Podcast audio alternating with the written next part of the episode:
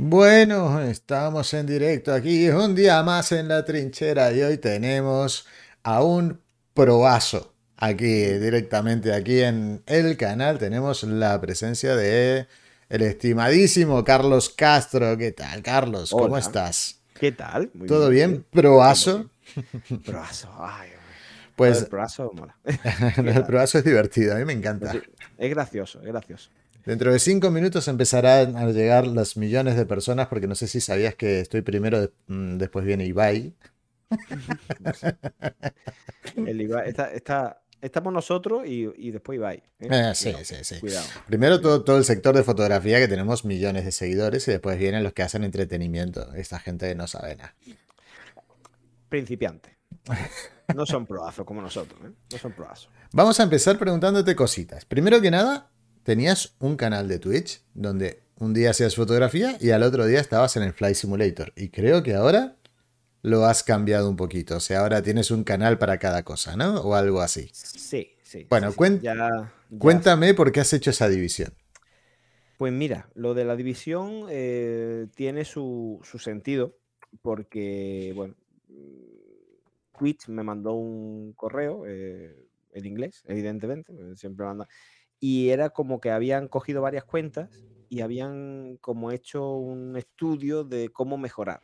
Yo supongo eso sería una plantilla que mandaron a varios y que, que a lo mejor vieron que hacían demasiadas cosas. Supongo que eso sería un mensaje automático, pero era como, el correo lo que decía es algo así como que eh, necesitaría segmentar para conseguir eh, llegar un poquito a más público. Claro. Entonces, como una buena idea, como hacía vari- muchas cosas, lo mismo eh, Just Chatting que charla, que Flight Simulator, que no sé qué, que tocar el piano, pues era como que decían que podría abrir dos canales como sugerencia que por eso Twitch tiene eh, las opciones, pues tiene como que con un mismo número de teléfono puede dar de alta varios canales o con un mismo correo puedes dar de, al- de alta varios canales, ¿no? O sea, oficialmente Twitch es que recomienda eso.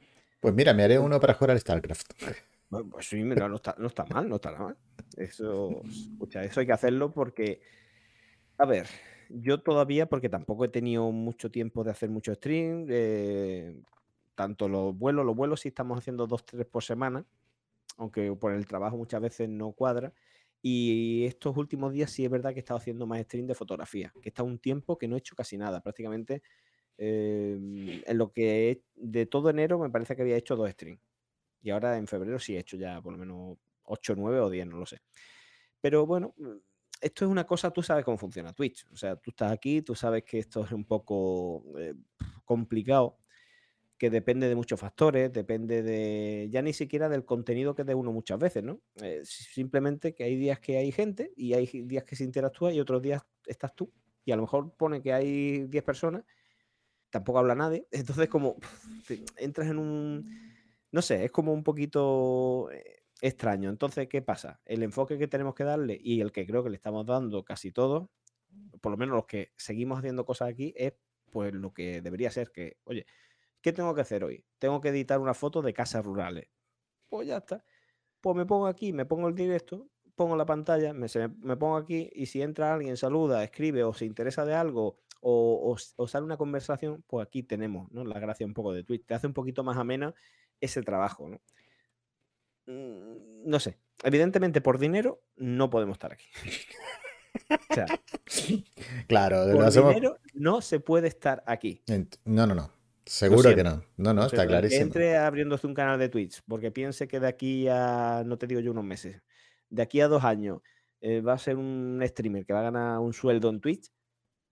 No, y hace- que no haciendo fotografía, por lo menos, eso seguro. Mm, No, y incluso en otros gremios, en otros ámbitos también es complicado. O sea, tenemos hoy día la, lo que la falsa la- lo que falsa claro, ves a Auronplay, ves a Ibai, ves a, mucha gente que ha llegado muy alto, pero no nos damos cuenta que son muy pocos de, todo el mundo que hay, ¿no?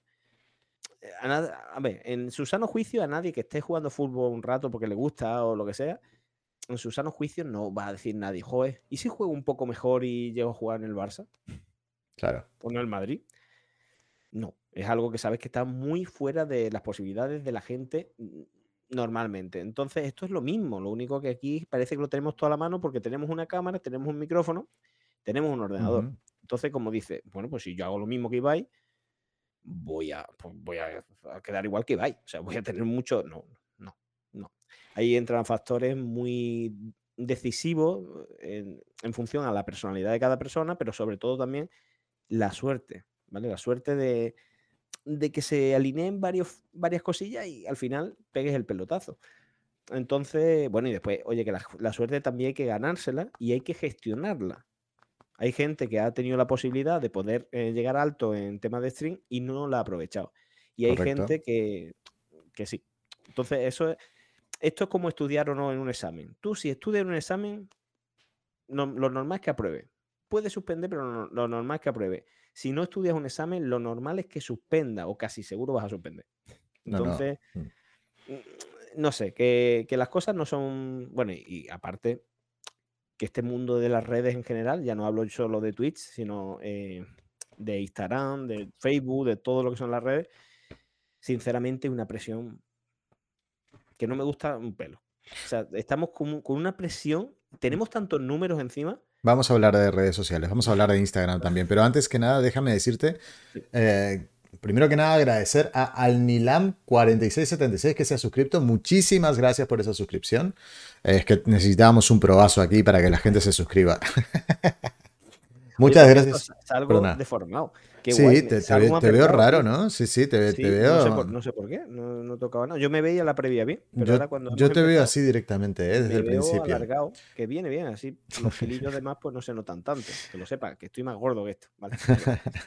bueno, agradecemos también a, a, Ricardo, a David, a Unai, a Manu, que están todos por ahí. Muchísimas gracias a todos los que se están uniendo ahora al stream, que estamos hoy hablando de otras cosas que no, no es el stock. Primero que nada, decirte que a mí me pareció muy buena idea dividir el tema de tu stream en particular, porque, por ejemplo, a mí cuando mm, me avisaba y te veía en el Flight Simulator, no es una cosa que a mí me interese. ¿Me entiendes? O sea, para nada. Es como si yo me, pusiera a streamear el, StarCraft, que no le debe interesar a ni el gato de los 25 que me siguen. ¿Me entiendes? O sea, no tiene nada que ver. Entonces, eh, creo que está bien el, haber separado y eso es, es, está guay. Ahora, Vamos a hablar de otra red que yo sé que dominas y dominas mucho, que es Instagram. ¿Vale?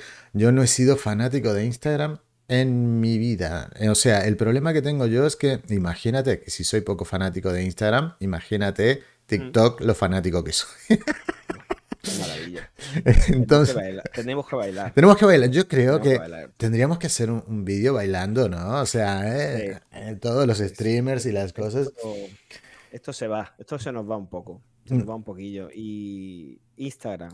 Instagram, vamos a hablar de Instagram, porque eh, te cuento mi experiencia. Mi, experiencia es que primero estuve, bueno, con Facebook, gestionando Facebook, metiéndole caña a Facebook, después Facebook se fue a la mierda, después un tiempo estuve dándole caña a Google Plus, le estuve dando caña, imagínate, un día Google Plus, claro, porque posicionaba la página web. Ojo, no, es por ninguna otra cosa, ¿eh? Posicionar la página web. Google Plus posicionaba muy bien la web, sí. Y gracias a Google Plus estoy muy feliz de mi página web. Y claro, un día dijo Google, Google Plus, a la mierda. Y las horitas que me pasé en Google Plus, pues a la mierda. Y ahora está Instagram, que un día te dice, venga, sube fotos y que vas a crecer y no sé qué. Y un día sale el CEO de Instagram hace unos 5 o 6 meses y dice, vamos a ir por el vídeo, ¿eh? O sea, las fotos ya te las puedes meter por el culo. Y digo, muchas gracias, SEO de Instagram. ¿Por qué no te vas un poco a la concha de tu abuela? Así se me llenó la boca, ¿eh? Sí, sí, no me extraña. Entonces, lo que me pasa es, realmente es importante, ¿no? Pero ¿cuánto tiempo le tenemos que dedicar a algo que, que no sabemos lo efímero que puede llegar a ser? Para mí, lo más importante, aunque casi nadie, bueno, casi nadie, eh, bueno, muy poca gente es consciente de ello. Para mí lo más importante es tener tu página web, porque es tu plataforma. Ahí mandas tú y no va ni un algoritmo de mierda en el que diga, pues hoy, hoy no eres nadie y hoy eres Dios. Entonces, em, correcto el tema de las redes sociales, como tú has dicho, eh, Facebook se fue a la mierda. En mi caso, yo creo que fue en 2018 cuando cambiaron el algoritmo de Facebook y todo el mundo que habíamos trabajado web o sea, perdón, todo el mundo que habíamos trabajado una página de Facebook, dándole contenido, eh, interactuando con la gente. Yo, Mm. yo iba por, por 25.000 seguidores ¿eh? en la página de Facebook. Y de buena primera dice Facebook, oye, pues a partir del día 1 de enero de 2018, si no pagas, no se te ve. Claro, empezaron con el tema de, no, porque Facebook va a hacer ahora que veas solo contenido de tus amigos, no de tantas páginas, porque hemos, nos hemos dado cuenta que, que en tu feed salen muchas páginas. Entonces, yo quiero que te conectes con tus amigos. Una mierda. Lo que quería Facebook era que pagaras. Que pagues la publicidad.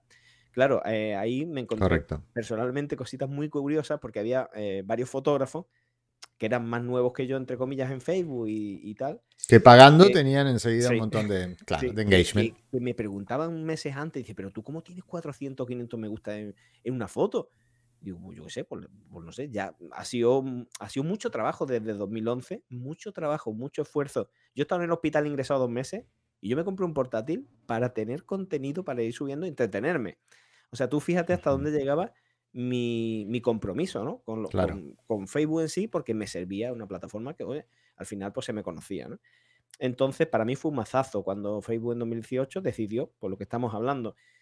¿Y qué quieres que te diga? A partir de ahí se empezó, ahí es cuando te revuelven, cuando te hacen así, y cuando has escuchado gente que entiende, más que yo, por ejemplo, ¿no? Pues, gente que me decía, dale caña a la web, no te centres solo en Facebook, dale caña Ya. a la web. Y yo, sí, sí, sí, sí, sí, sí, sí, sí, sí. No, no, y pero cuando está te claro. hicieron así es cuando dices, hostia, pues sí.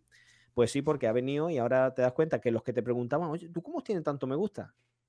Soltaban manteca y tenían mil me gustas cuando tú tenías 300 después de tantos años de trabajo y ellos tenían mil me gustas en una publicación y tú tenías 20. De tener 300 pasas a 20. Sí, pero también tienes que, ah, o sea, yo es, esa conversión la hago en dinero. O sea, Sí, traducido al castellano. O sea, si con 20 me gustas consigues un cliente que te pague 500 euros para un trabajo Sí. y con 1000 consigues un cliente que te, te va a racanear para pagarte 200, pues no sé qué es lo mejor. ¿Me Claro, entiendes? Pero yo pasé, pasé de tener una visibilidad al- alta y de ahí que surgieran ciertos trabajos a no tener ninguna visibilidad. De hecho, la gente, la gente aquí de mi ciudad y tal, a lo mejor me veían por la calle, iba yo andando. Carlos, no sé qué, hay que ver, oye, hay que ver que no sube fotos ya, ¿eh? Tú imagínate en mi cara subiendo fotos día a día. ¿eh? Yo no Sí. dejaba, no perdonaba ni un día. Todos los días una foto. Y que te digan eso, tío. De, de verdad, me, me- me enfadé mucho con Facebook en ese momento. Me costó mucho asimilarlo. Porque entramos en una dinámica que ya os digo, eh, ahí, para mí, ¿eh? yo hablo por mí, ahí entraban dos factores. El profesional, en el que de ahí convertía a nuevos clientes, Claro. y el personal en el que a mí el ego ese que me daba el, el tener tanta gente ahí oye que yo soy sincero hay gente que no lo admite yo a mí eso me, me subía me subía era como sabes me daba el Sí, subidón sí, sí. esa, esa dosis de hostia en la El vida de real no soy nadie, reconocimiento, claro. En la vida real no soy nadie pero en internet me monto mis películas o sea Sí, era Sí, pero te lo montabas, pero te lo montabas porque hacías bien el trabajo. No te lo, Claro. claro, eh, Claro. hay otros que se llegan en el ego porque pagan 20 euros y tienen me gusta. y eso dices, felicidades, has pagado, Eso ya 20, rompe el has pagado 20 euros para tener un poco más de ego. Efectivamente. Y eso, eso ahí rompe, rompe el juego porque eh, yo evidentemente desde siempre he sabido que los me gusta no significaban en ningún caso más me gusta, más calidad de una foto. ¿eh? Siempre he sido consciente, cosa que otros no, ¿no?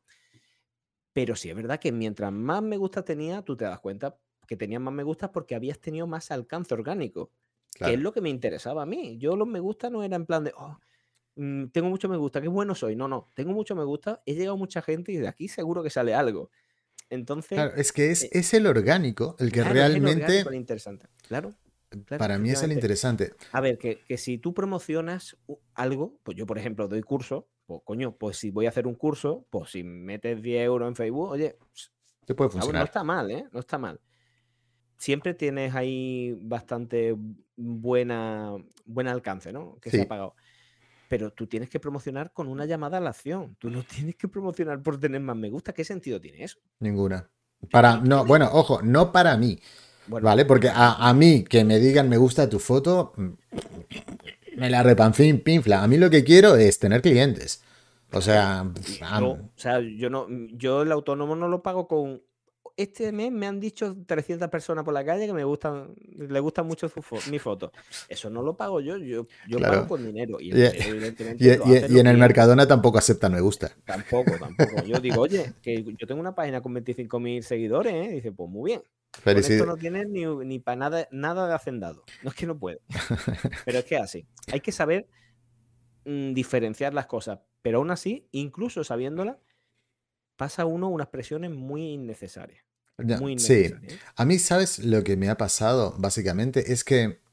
Ah, mm, ¿Cómo explicártelo? Después de Facebook y después de Google Plus, me dan muy pocas ganas de... antes, antes sí que era de... me, leo hasta el último paper que me salga de Instagram para ver cómo puedo hacer para mi... No, no, anda la puta que te parió, que ya sé cómo va. Y además es que... Mm, mira, yo mm, hace muchos años trabajaba para Microsoft. ¿vale? Te juro que cada año tenías que aprenderte muchas cosas nuevas. Unos tochacos que no veas. Y no tengo ganas de hacerlo otra vez con 50 años. O sea, no tengo ganas de meterme un montón de horas para que me cambien en un año las cosas.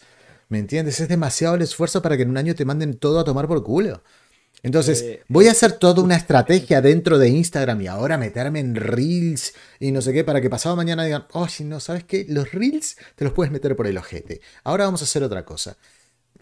Yo lo veo injusto. A ver, injusto no significa que sea ilegal. O sea, ellos legalmente ah, lo pueden hacer porque es su plataforma y pueden hacer lo que quieran. Como pero no, mañana dicen. Pero no, es solo legal. O sea, es que es lo que ellos son y así son ellos. Si te gusta bien y no te gusta, pues no te metas. Efectivamente, efectivamente. Pero el problema es eh, ese, que, que nosotros ahí somos un número más, evidentemente. Y es así. Porque nosotros al final tampoco, te admite de una cosa, tampoco se le da valor, y yo creo que Facebook, en el 2018, cuando hizo ese cambio de algoritmo del que hemos hablado, Facebook perdió mucho, porque se fue mucha gente enfadada, muchos creadores de contenido, mucha gente que tenía sus páginas ahí y subía mucho contenido, empezó a no subir cosas, porque se enfadaron, evidentemente. Entonces, a día de hoy, Facebook, ¿cómo está? Yo, yo aguanté. Muerto. Yo aguanté. Yo, es que poca cosa hago en Facebook. Reculó. Facebook reculó. Yo ahora subo fotos a Facebook. ojo, yo ahora subo fotos a Instagram y no le doy que comparta directamente en Facebook porque no sé por qué me gusta a mí, aunque sea copiar y pegar el texto, pero subirlo directamente a Facebook. Eh, pues cuando subo una foto a Instagram, aprovecho, copio, pego, subo la foto y ya está. Y ahora me están funcionando las fotos más o menos bien. Estamos hablando de un alcance bueno, 200, 300 me gusta y mucho comentario. O sea que, que es como que han reculado en la visibilidad, porque se han dado cuenta que la gente ha dejado de subir. Totalmente. Espero que haga lo mismo YouTube, porque anda que otro. Otro, telita. Pero, pero ya se ha roto algo, ¿me entiendes? Ya se ha roto algo. Mi paciencia. Yo te lo estoy diciendo a ti. Yo te lo estoy diciendo a ti. Sí, sí. Y tú has dejado de subir cosas a Facebook. Sí, total. Pero ya, aunque hayan mejorado, aunque hayan vuelto a regular, tú ya no. ¿no? Porque es como cuando una pareja se rompe, cuando se rompe la confianza, ¿no? Es como que ya no hay vuelta atrás. se nos rompió el amor. pero ya no funciona, ya esto no es lo mismo. Y Instagram ha cambiado ahora eso, la, ha dado la visibilidad a los reels, que lo veo muy bien, pero una cosa es potenciar una cosa y otra cosa es dejarnos totalmente de lado. La bajada de alcance en Instagram es brutal, tan brutal como que yo miro mis números y te das cuenta que una publicación mía, que yo hacía una publicación cada dos días o así, de media tenía, pues no sé, de alcance, mm, ponía visualizaciones, o sea, impresiones, a lo mejor tenía 25.000. Tenía 14.000, 15.000. Ahora lo que el alcance, lo que son las impresiones, si pasa de 5.000 es tela, ¿eh? Es que no, es que se quedan 4.000 y pico, hace ¡pum! Y ya no enseña ni una más. Y, y, además lo miras y dice, esta foto que la subí hace no sé cuánto tiene 600 me gusta. Una cuenta como la mía que tiene 50 y pico mil seguidores, que eso es otra. Ahora la gente, bueno, pues habrá comprado seguidores. Los cojones. Total. Encima tienes que pasar por esos juicios. No pueden pensar de. No, pues mira, oye, pues Instagram ha dejado de dar eh, visibilidad. Hay gente que se ha aburrido también de todos los seguidores que tengo y han dejado también de usar Instagram. Por lo tanto, llego a mucha menos gente porque tendré muchos seguidores que ni siquiera ya usan la cuenta. Pero aparte es que no te enseña. Una foto como la que subí el otro día de Tormenta, que es mi nicho, ¿eh? que todos sabemos qué foto va a funcionar, ¿no? cuando el algoritmo funciona normalmente, tú sabes, esta foto la da, da el pelotazo. Puede ser un poquito más o un poquito menos de lo que tú tienes pensado, pero tú sabes que esa foto destaca. Pues yo normalmente una foto de ese tipo, pues te digo que tendría en torno a unos 3.000 me gusta. De hecho, a la vista está que puedes tirar para atrás hace un año y medio, dos años, y tendría 2.900, 3.000 me gusta, porque es la típica foto que tú dices, uy, esta, con esta, pues va a tener mucho alcance. 1.100 raspado. Y raspadísimo. O sea, que en plan de metiendo mucha caña, haciendo muchas historias y a ver si la gente se anima. Entonces, ¿qué pasa? ¿Que subo peores fotos, hago peores trabajos? No, si esa foto es del año pasado, de hace un año y pico. O sea, sigo haciendo mi misma foto, tengo mi misma cuenta, no he cambiado nada, porque si dice, bueno, ha cambiado la forma de hacer las cosas. No, no ha cambiado nada. Simplemente ha cambiado el algoritmo. Y si no subo Reels, el algoritmo se va a tomar por saco. O sea, eh, mi cuenta se va a tomar por saco, no la muestra. Tengo muchos compañeros que me dicen, tío, que como no entre en tu perfil no me salen tus fotos. Eso te iba a preguntar. Justamente, porque yo noto mucha gente que me dice que no les salgo y además hay mucha gente a mí que no me salen ellos. Y mira que son perfiles que a mí me interesa verlos. Con las que interactúas tú, claro, sí. No, con las que interactúo tú sí que me muestra, ¿eh? O sea, si, si le pongo me gusta o le pongo un comentario, seguramente, seguramente me, me los empiece a mostrar más. Pero si son esas cuentas que a mí me gustan verlas, pero que no les pongo nada, o sea, hay mucha cuenta de americanos y cosas que yo no les pongo nada, pero me gusta verlas, ¿vale? Esas me las deja de mostrar. O sea, solo. interactuar, deja de mostrarlas. Claro, a mí me muestra solo con las que interactúo. ¿Y por qué interactúo, digamos, con las cuentas como la tuya, como la de todos los españoles? Porque básicamente es una forma de apoyarlos y decirle, mm, a mí, ¿qué me cuesta dar un doble clic en la fotito o ponerle un comentario para darle engagement o para que se muestre más? En ese caso sí que lo hago, pero en cuentas que me gustan mucho, pero que paso, o sea, veo la foto y digo, ah, muy guay, ¿vale? Pues en esas cuentas hay veces que las capas y te dice, mira, mm, no te interesa, pues te las dejo de mostrar. Sí, sí es así. También es curioso que, esto es como todo, esto es como, como el COVID, ¿vale? Eh, si te das cuenta, el COVID a una gente les tumba, igualmente estando o no eh, vacunado, ¿eh? o con las mismas vacunas. Hay gente que le sienta fatal, que se pone muy malo, otros no pasa nada, ningún tipo de síntoma, otros le salen moco. Cada persona le afecta el mismo virus de diferentes formas pues el algoritmo afecta, bueno, perdón, hay gente que se enfada ahora si hablamos de algoritmo, ¿eh? Ahora es una red neuronal, como YouTube, como nuestro amigo, o sea, todo donde está entrando la red neuronal nos están jodiendo a todos, o sea, es como, entra la red neuronal y nos, manda a tomar por saco. Entonces, eh, esto eh, afecta a una gente más y otros menos. He visto que hay gente a la que el alcance le ha subido respecto a hace dos años, porque todo empezó en el 2021. O sea, en 2021 ya hubo el primer mazazo eh, de, visibilidad. Solo tienes que ver tu estadística. Si ves tus insights, eh, se ve. Además que empieza por año natural. Tú buscas eh, en diciembre de 2020 y buscas fotos de 2021 ya de enero y notas el cambio. Y ahora en 2022 el mazazo ha sido otra vez como un 50% prácticamente. Yo en números vi que pasó todo al 50% de visibilidad en 2021 y ahora respecto al 2021 tengo un 50% de visibilidad en 2022, desde que empezó enero, en fotos normales. Y, bueno, eh, hay gente que ha subido, ha subido, que tú ves que dice, coño, pues si antes tenía, mm, no sé, em, porque tú el alcance no lo puedes ver en sí, pero sí ves los me gusta. Y pero esa, gente que ha subido, perdona, esa gente que ha subido, ¿sigue haciendo lo mismo que hacía antes o ha cambiado? Yo veo lo mismo.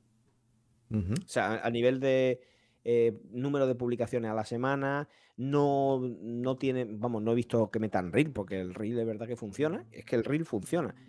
Lo que pasa es que mm, a ti te pasará como a mí, tenemos muy interiorizado que el reel es eh, coger y, sacar y menear el culo y, y hacer un bailecito. Y hay gente que, le mete gracia a los reels, ¿no? Pues, por ejemplo, yo soy, yo, mira, yo trabajo con vídeo y trabajo con fotos y, hago muchas cosas de tema aéreo y podía hacer reel con una música épica y un vídeo aéreo así en vertical. Pero, tío, me da mucha pereza. A mí también.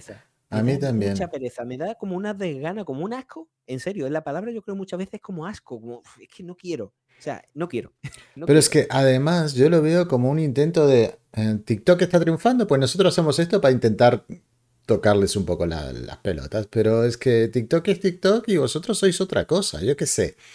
Es que no, entiendo, oye, no entiendo, el tema, de, el tema de Instagram, yo no entiendo por qué eh, ha hecho, yo entiendo que potencie, porque sí, porque dice, vale, eh, TikTok está funcionando, pero ¿por qué Instagram quiere coger y desbancar a TikTok? Eso no va a hacer nunca. Por la publicidad. no, no, a ver, el, el, fin lo sabemos. O sea, lo que quieren lo sabemos. Lo que me refiero es cómo actúan de forma tan tonta. Instagram, Facebook, WhatsApp, todos del mismo grupo. O sea, estamos hablando de que está todo conectado al universo. El metaverso, este que tanto coraje me da. Em, Facebook era Facebook. Hace cinco años, Facebook era el rey de las redes sociales y no iba a venir nadie a hacerle sombra. Se fue a la mierda rápido. Se fue a la mierda rápido, pero si te das cuenta, cuando han venido otras redes sociales a hacer lo mismo que Facebook, se han ido a la mierda porque ya estaba Facebook. Y Facebook había mucha gente. Pues con TikTok pasa lo mismo. ¿Cómo vas a venir Instagram a hacer un TikTok? Que TikTok ya es que está. Si vas a venir a hacer lo mismo, no vas a poder claro. porque ellos han estado primero. Bueno, ¿sabes lo que pasa? Es que Instagram primero le escogió a Snapchat las stories. Entonces, como se cargó a Snapchat, dijo, mm, pues mira, aquí vienen los TikTok y me los voy a follar, igual que me follan los otros. Claro. Pero TikTok es, grande. Snapchat no tenía la profundidad de usuarios que tiene TikTok. Totalmente. Entonces, como Instagram partía de una base de usuarios ya muy grande, pudo comerle la tostada. Pero es que estamos hablando de que TikTok es una pasada. Es una pasada. En, TikTok tenemos que estar, Álvaro, tío. Tenemos que estar. Es una pedazo de. No puedo decir. De mierda. puedes decir lo que te dé la gana. ¿eh? esto es, primero que nada, que esto es Twitch y además después va para Spotify. O sea, ahí se puede decir lo que quieras. Para mí es eh, TikTok, a mí, para mí, ¿eh? yo no digo que lo sea, pero para mí es una putada, es una caca. Y yo estoy en TikTok, ¿eh? me hice un perfil de TikTok porque tienes que estar. Tú tienes que estar ahí. Sí, sí, yo tengo que estar ahí y vamos a subir poco contenido y quizás algún día nos concienciemos y subiremos algo y conseguiremos hacer una especie de eso, de vídeo que nos sirva para subir a Reels y para meterlo en TikTok. ¿Sabes con un antes y un después, con un poco de gracia, pero a mí me toca las pelotas. A mí también. Mucho. primero que nada, creo que me, encuentro. A, tengo 51 años, pues me, sobran 30 para estar para empezar, ¿vale? Me sobran 20. Bueno, pero. Primer, y además, claro, ¿sabes lo que me pasa? Cuando entras a una red, tienes que mm. estar un rato en esa red para entender su lenguaje. Para entender su forma de comunicar, con quién comunica, qué comunica y todo ese tipo de cosas. Y yo, después de Facebook, después de Google Plus, Google Plus, después de Instagram y su puta madre, no me tengo ganas. Entonces, ¿sabes lo que me pasa? Empiezas, ¿no? Taracata, taracata. Te pasas dos horas y esas dos horas me las paso mucho más eficientemente trabajando que viendo a gente mover el culo, ¿me entiendes? Porque no me interesa nada lo que hay en TikTok. Cero, nada, nada. Y además, ¿sabes lo que me pasa con TikTok? Una cosa que detesto es, ves uno que hace un vídeo yo soy fotógrafo y estas son las fotos que hago. Tra, una foto, dos fotos, tres fotos, cuatro fotos. Pasas, yo soy fotógrafo, otro, haciendo lo mismo. Yo soy fotógrafo. Y incluso los chistes, me acuerdo de una historia, una historia que era como mm, un tío que, cómo eran en los 70 y se daba la cabeza contra la pared y seguía. ¿Cómo eran en los 80? Se daba la cabeza contra la pared y ya se quejaba un poco. ¿Cómo eran en los 90? Se daba la cabeza contra la pared y ya lloraba, poco menos. Y así era toda una historia y de esa misma historia hecha por un tío, después lo encontrabas por otro tío, después lo encontrabas por otro tío, después por otro tío. ¿Dónde está la originalidad, la concha de sus abuelas? O sea, rompeos un poco el culo. exactamente clones, simplemente con diferentes caras. Pero no es, es lo que tú dices. Si hay una tendencia en el que están doblando un trozo de telenovela y no sé qué, y la estás como eso, como, como si tú fueras la persona, como si fuera un playback, pues lo ves como 30 personas, el mismo, lo mismo, cada uno le pone su cara y ya está. Pero ¿dónde está la originalidad? O sea, no, sé, no, no se busca la originalidad, no se busca. O sea, se busca, pero Lo que buscan es tener un viral rápido y ya está. Y después decir, ay, me han visto 90.000 personas, perfecto. es muy orgánico. O sea, en, Sí, sí. en, TikTok el alcance es muy, muy orgánico. se nota que esto, esta gente está metiendo mucha plata, plata, iba a decir, mucha, mucha, mucha pasta, ¿no? En la plataforma. Y, muy bien, sí, pero, pero el problema es que tengamos que pasar por el aro porque no nos queremos, no queremos quedarnos atrás. Y sabemos que tenemos dos opciones.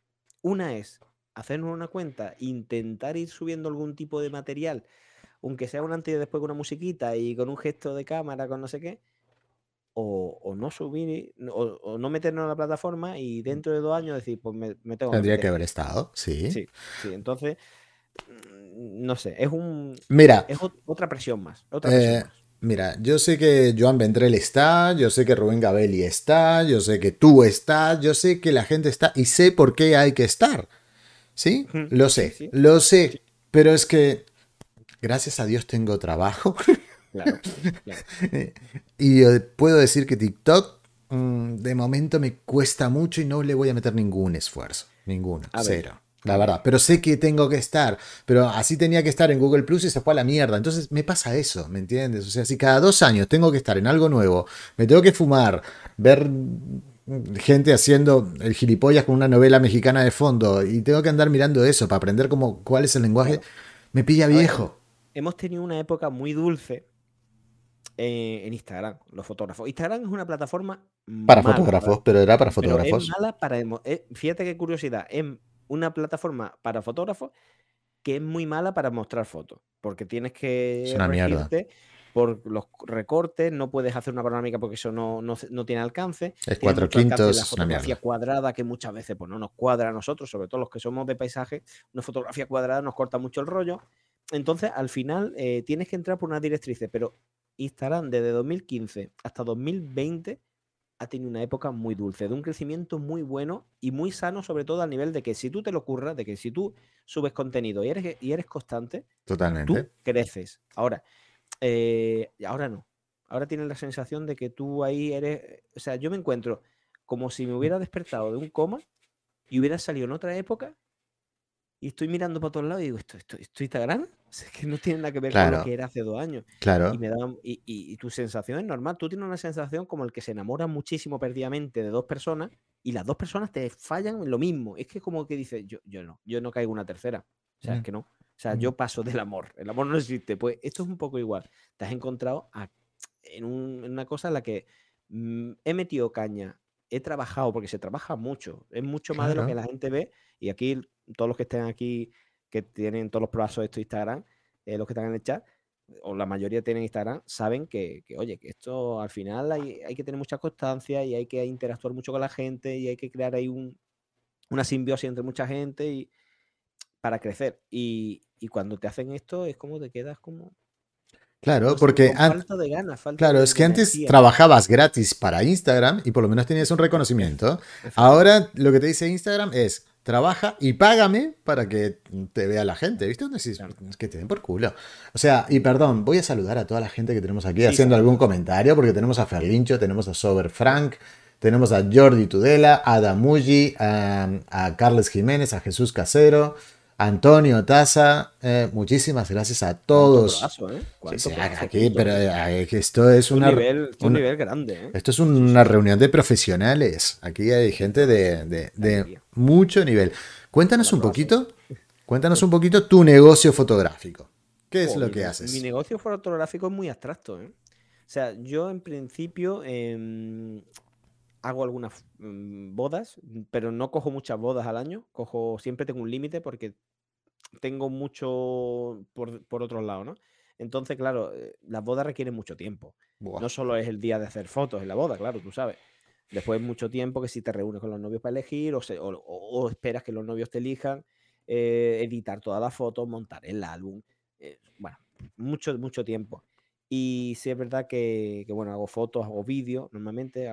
Tengo un equipo ya formado de, gente en la que vamos tres, cuatro personas y vamos haciendo fotos y vídeos en la boda.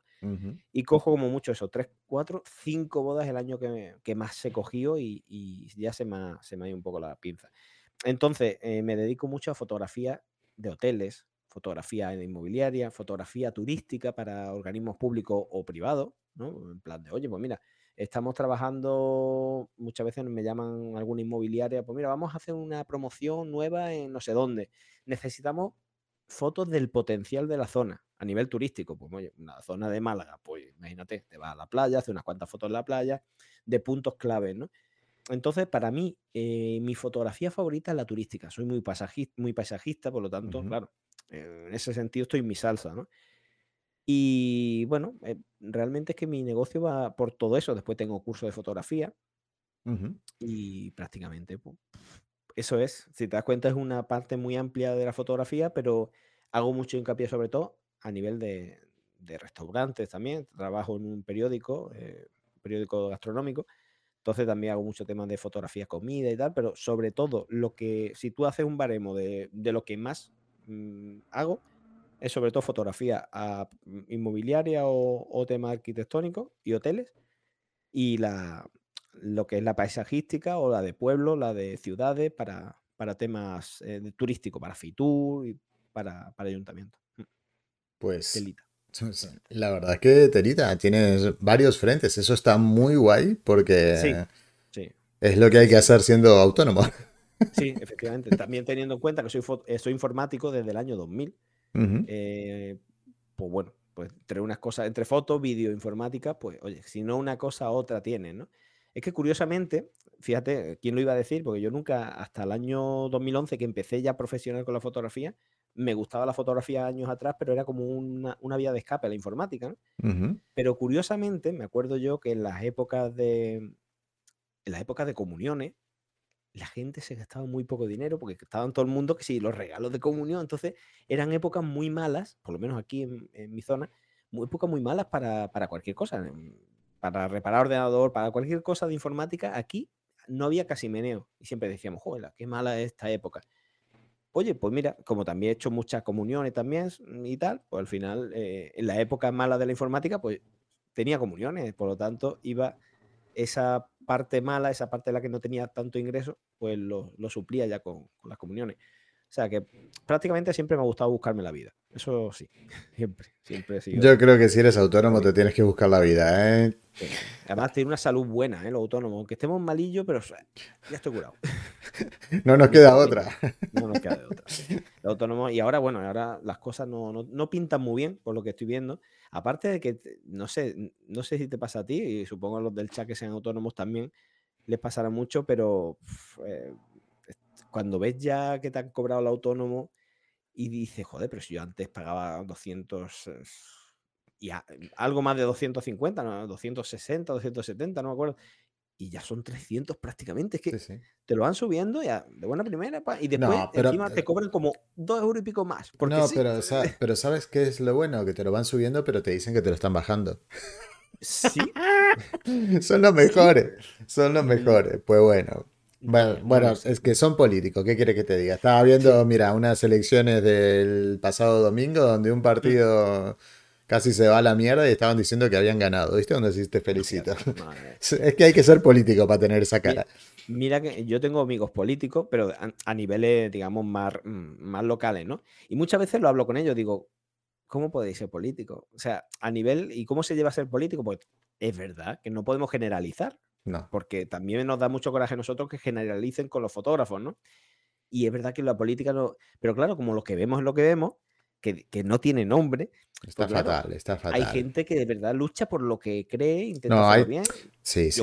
O sea, yo conozco políticos que, son gente que tú dices, coño, digo, tú eres el único político que trabaja. ¿Qué se lo digo? digo me ha tocado de amigo, el único político está 100% en su trabajo y que no tiene vida, que digo, yo no me cambio por él, que tendrá un buen sueldo, pero es eso de no tener vida, porque yo soy autónomo y una de las cosas buenas que tiene ser autónomo es que si yo mañana se me va la pinza y no he quedado, evidentemente, con nadie, con ningún cliente, mira, si se me va la pinza. Te vas a la montaña o al lago. Me cojo la cámara, me voy eso, a hacer fotos a donde sea y me pierdo y, ya está, ¿no? Y disfruto. El, eh, político esto es que no puede estar sin cobertura. Que es que te están llamando todo el día, te tomas un café con él, un sábado, un domingo, no, no, sí, venga, voy para allá, que no la grúa, no sé qué, que no pasa. Entonces dice, bueno, pues todos no son iguales. Lo que pasa es que, claro, eh, cuando vemos la tele, que cada vez se ve menos, yo lo veo menos, cada vez veo la tele menos, sinceramente. Yo veo mucho porque me engancho a YouTube en la tele y ya está. Ah, bueno, pues claro, tú, ves YouTube en la tele, eso es otra cosa. Eso es otra cosa, pero es verdad que cada vez se ve menos la tele porque al final tenemos un hartazgo generalizado. En la clase política está quedando mal, aunque nosotros somos los que lo sufrimos, ojo con esto. Ellos quedan mal, pero aquí los que pagan somos nosotros y después el que si nada más coronavirus. O sea, se ha convertido todo en una cosa muy, muy fea. Tú ves la tele y terminas muy desmoralizado. Te das cuenta que, es como el azúcar de esta que, dice, oh, pues si no tomas tanto azúcar refinado, te sientes mejor. Pues es cuando dejas unos días de ver la tele, dices, oye, pues, mejor. Mira, sabes que yo soy una persona que me gusta mucho la información y que me leía mucho los periódicos, la tele, la, todo. Pues últimamente, en el último año y medio, creo que leo y veo mucho menos de información porque me, saturan, me saturan y digo, ¿para qué lo voy a ver? Claro, yo por la mañana desayunaba viendo la tele, o sea, si tenía madrugada por los mm, informativos matinales, esto, me gustaba mucho siempre estar informado, no sé qué, pero es que ha llegado un momento en el que es como es todo tan más de lo mismo, claro, mira, tanta manipulación. sí, total, total. Mira, ahora están con la, con la guerra entre Ucrania y yo qué sé qué, y no quiero saber nada. O sea, mm, em, empiezan a decir algo de eso y ya, mira, me pongo el, programa de You en YouTube con Alaska y Mario, te digo.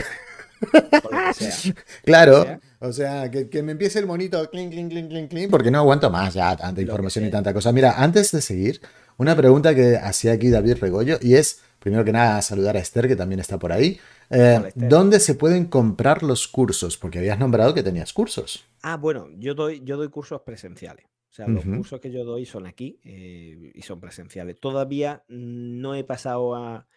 A ver, yo tengo un problema, ¿vale? Y es que yo soy muy pesado. Yo en los cursos Em, necesito el contacto, necesito ver las caras de los alumnos, porque sobre todo, eh, aunque estoy planeando talleres más, eh, pues bueno, por, ejemplo, fotografía astronómica, ¿no? O fotografía nocturna, o, diferentes tipos, fotografía de viaje. Estoy preparando talleres eh, presenciales también, pero yo necesito ver la cara de la gente. yo cuando estoy explicando la velocidad de obturación y esa persona nunca ha tenido contacto, pues son esos cursos desde cero, yo necesito ver si se van enterando, si no.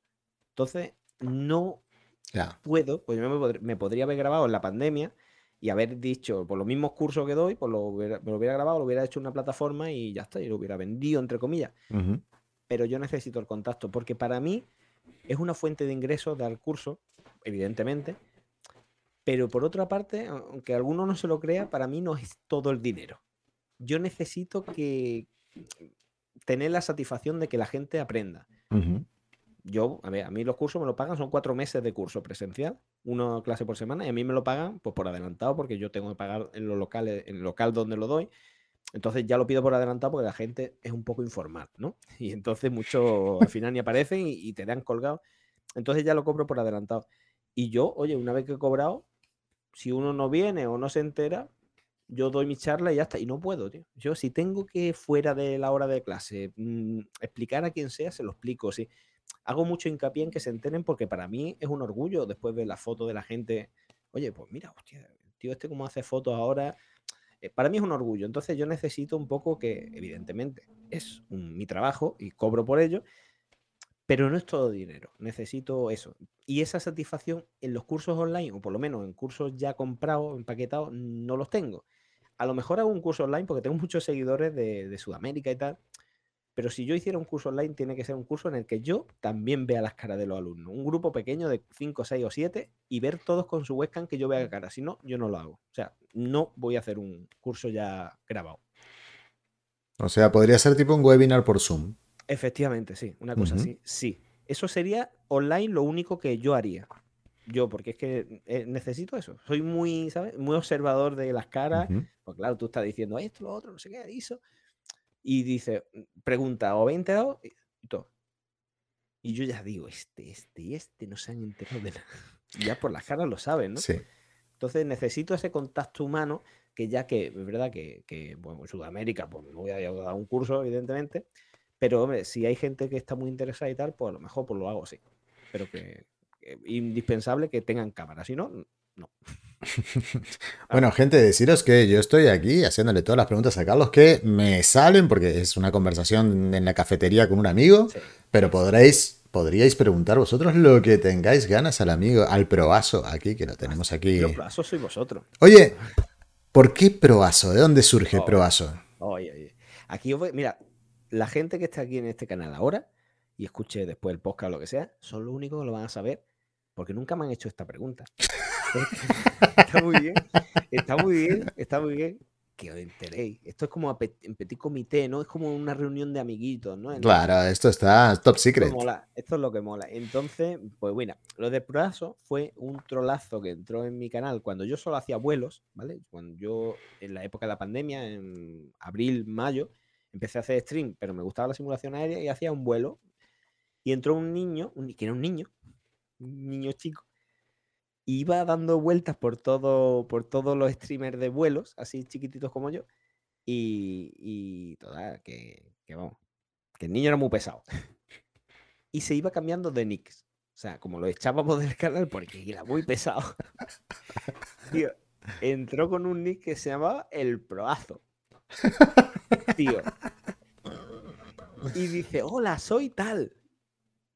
Tío, se me quedó se me quedó, se me quedó. O sea, lo del proazo, yo le pregunté, ¿eso dónde lo ha sacado? dice, no sé, porque soy el mejor, soy el más pro. Y digo, vale, vale. Vale tu juego. Fue muy gracioso, fue muy gracioso lo del proazo. Y ya empecé con la tontería de. Del proazo, el proazo. ¡Ey, proazo! No sé qué. Es que es, muy, es gracioso. ¿eh? Es gracioso. El, proazo.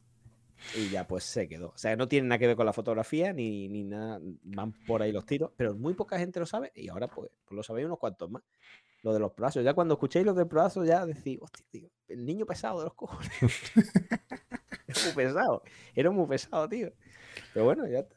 Oye, por lo menos, fíjate, hasta muchas veces mm, pensamos que a lo mejor no aportamos nada en un grupo de algo, o se nos menos valora o lo que sea, pero fíjate, hasta el niño ese que era pesado ya ha creado, sin saberlo, algo que es el proazo. Una tendencia. Todos, todos tenemos un aporte, ¿eh? Eso, eso da para reflexión, como los Simpsons. Telita. Telita. No veas cómo adivinan el futuro los Simpsons. bueno, claro que han hecho tantos capítulos. Es que en 30, en 30 años hacer capítulos, vamos, tienes que adivinar de todo. 30 años que tienen que tocar todos los palos. Oye, ¿has visto que vuelve Futurama?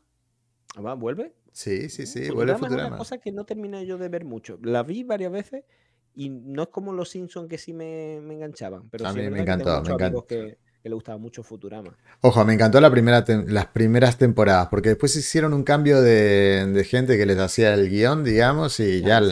sí, creo que la, sexta, séptima ya no era lo mismo, pero las primeras cuatro o cinco temporadas eran, ah, para mi gusto, súper, súper guays. Oye, que te veo editando mucho en Lightroom.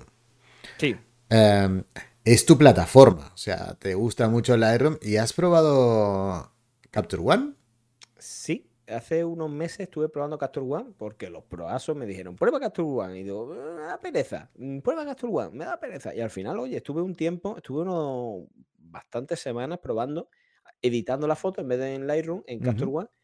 Y me, enamoró su, el tema de las máscaras, de, refinar máscaras. Me, enamoró también el rango dinámico que consigue sin tener que hacer truquiñuelas. O sea que directamente ya, cuando bajaba altas luces y subía sombras, coño, tenía ya un, vamos, un archivo que parecía un bracket, ¿no? O sea, parecía un HDR. O sea, que estaba bien, me gustó mucho. Lo que pasa es que por unas cosas y por otras, por la velocidad, ya saben, no, nos acostumbramos a una cosa y al final lo vas usando solo en los streams y vas editando, pues como tuve que editar por esa época, una boda. Después tuvo que llegar a un hotel con unas 120 fotos de un paquete de, de varios hoteles. Bueno, un follón y, yo necesitaba hacerlo rápido. Entonces yo no tenía soltura con, con Capture One y terminas pues con la, con la plataforma más...